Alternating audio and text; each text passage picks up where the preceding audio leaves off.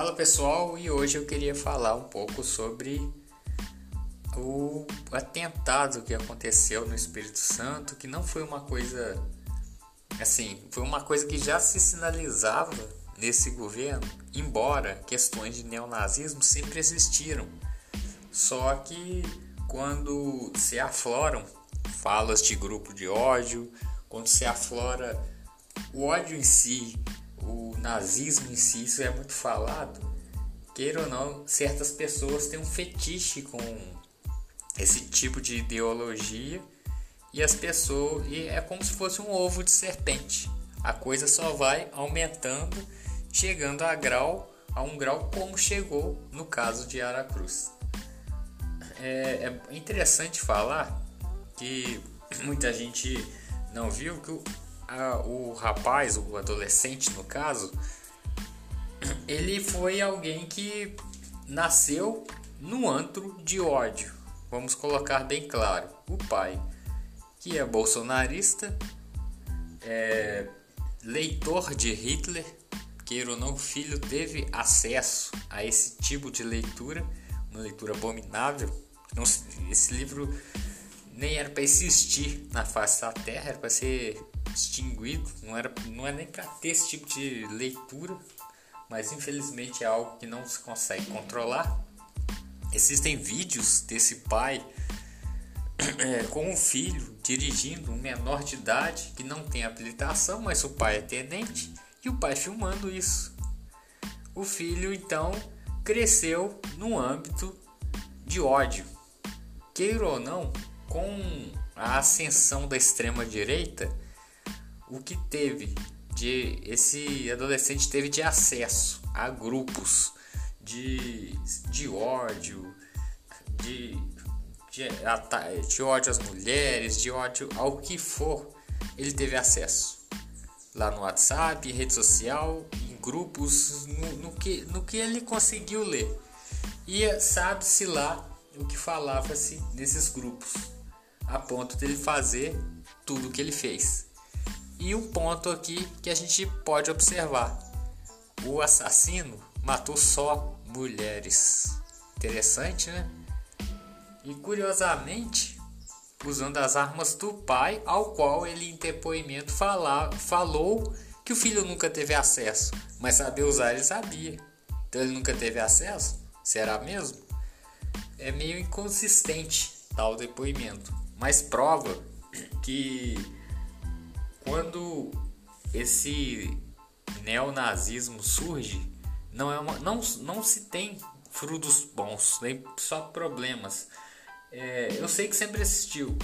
Eu lembro quando eu tinha 16 anos, eu cheguei a integrar um grupo, um grupo de estudos que a gente conhecia pensamentos, ideologias, e eu lembro que no município vizinho estava se surgindo um grupo de neonazistas e a gente queria que alguém se infiltrasse nesse grupo para desestabilizá-lo.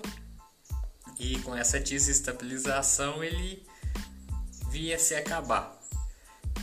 É, acabou que por fim ninguém teve coragem, porque entrar no grupo de loucos, você nem sabe o que pode acontecer com você. Você está tentando contra a sua própria vida.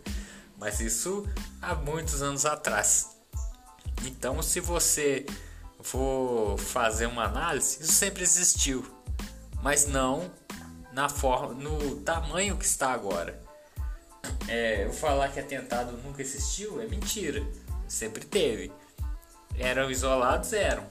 E só que agora aumentou muito, consideravelmente, mostrando que os grupos neonazistas estão grandes, estão aumentando. E infelizmente, isso, isso é um problema sério que precisa de ser tratado urgentemente.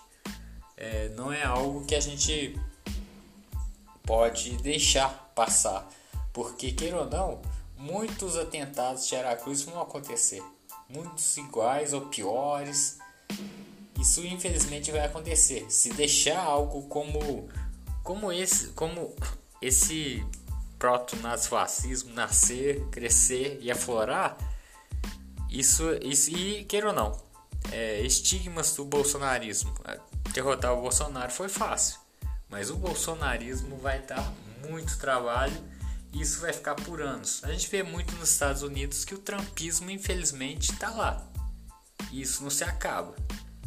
Ah, continua se arrastando, arrastando e na primeira oportunidade ele surge. Isso pode acontecer aqui no Brasil do mesmo, da mesma forma. Mas que devemos lutar contra esse tipo de pensamento, esse tipo de teologia. Porque ódio não, não, é algo que faz parte do ser humano, mas é algo que não deve ser aflorado como, como tem acontecido, feito em parte de grupos de WhatsApp. A internet, infelizmente, tem uma contribuição muito ruim quanto a isso. Eu lembro que quando eu participava de grupos, a gente tinha que se reunir, chamava pessoas e conversava. É, a gente fala, felizmente a gente falava de grupos, de reunião, de como fazer atos políticos, diferentemente desse grupo, desse povo do ódio. Mas hoje, com a rede social, um grupo de WhatsApp torna a comunicação muito mais eficiente. A comunicação flui hoje muito rápido. E o que você quer propagar, você consegue com muito mais facilidade do que alguns anos atrás. E é isso, pessoal. Não ao nazismo, vamos lutar, infelizmente. É, é algo que cresceu muito, mas a gente está aí para tentar combater isso. Como diz Lula na posse, a luta é algo que sempre vai acontecer. Estamos aí para isso. Abraço e até o próximo podcast.